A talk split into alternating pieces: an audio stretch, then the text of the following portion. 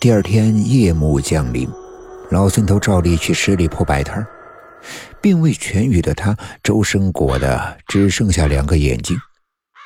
老太婆在一旁帮忙照顾客人。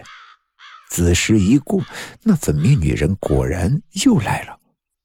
待她转身离开的时候，老孙头向老太太使了个眼色，小跑向藤萝深山。老孙头不远不近地尾随着女子，山路崎岖，草木幽深，女子却行路如飞。二人一前一后行了约莫半个时辰，女子在一片乱坟岗中停住了脚步。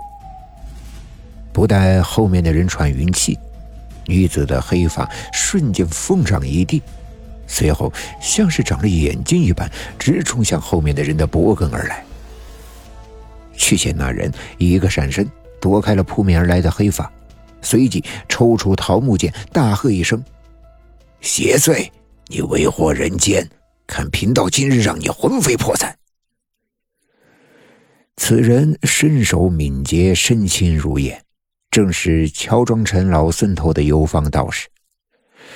这道士呀，原是京城有名的捉妖法师，因不愿帮主做了维新时的权贵们捉妖，故云游四方。那一日行至老孙头处。见门口一老妇面色萎靡，愁眉不展，故去探了究竟。那女子看到一手持剑、一手抓血符的道士，忙收住了妖法，化身为一股青烟，欲往一座张着口的土坟里钻。道士是眼疾手快，先一步将黄符甩到了坟头，一道刺目的黄光闪过，随后一声凄厉的惨叫，女子现了形。白里泛青的脸颊，双目突出，嘴角咧到墙根，七窍之中鲜血不断的向外流，阵阵阴风中浓烈的血的腥臭味弥漫在空气里。女鬼佝偻着身子，双手作揖，用沙哑尖锐的声音向道士求饶。道士哪里管他这鬼魅的伎俩，举起桃木剑欲刺向女鬼的胸口。却在此时，一声婴儿的啼哭自坟内传来。道士一脸狐疑的停下了手中的动作。女鬼如泄了气的皮球，瘫软在地，长喘了一口粗气，在阴寒的空气里化成一缕白烟。一段前尘往事浮出水面。女鬼生前是藤萝镇大财主李老爷家的丫鬟，名唤玉秀。因生得美丽又机灵勤快，深得李夫人的喜欢，也得李家大院男人们的喜欢。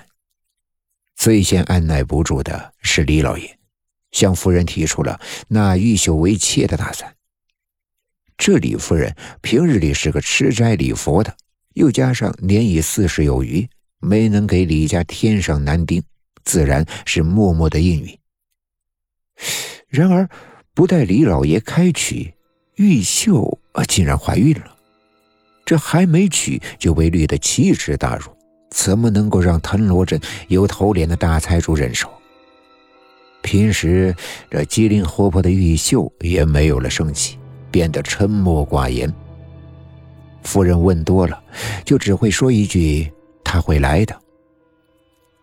一肚子抑郁不平的李老爷背地里暗暗发誓，一定要查出这个男人，把他给活剐了。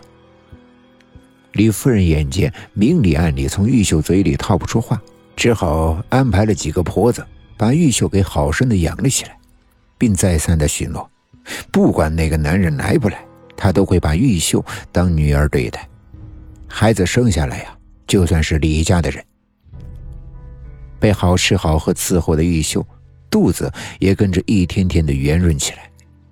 一天夜里，一个高大的身影如鬼魅一般的钻进了玉秀的房间。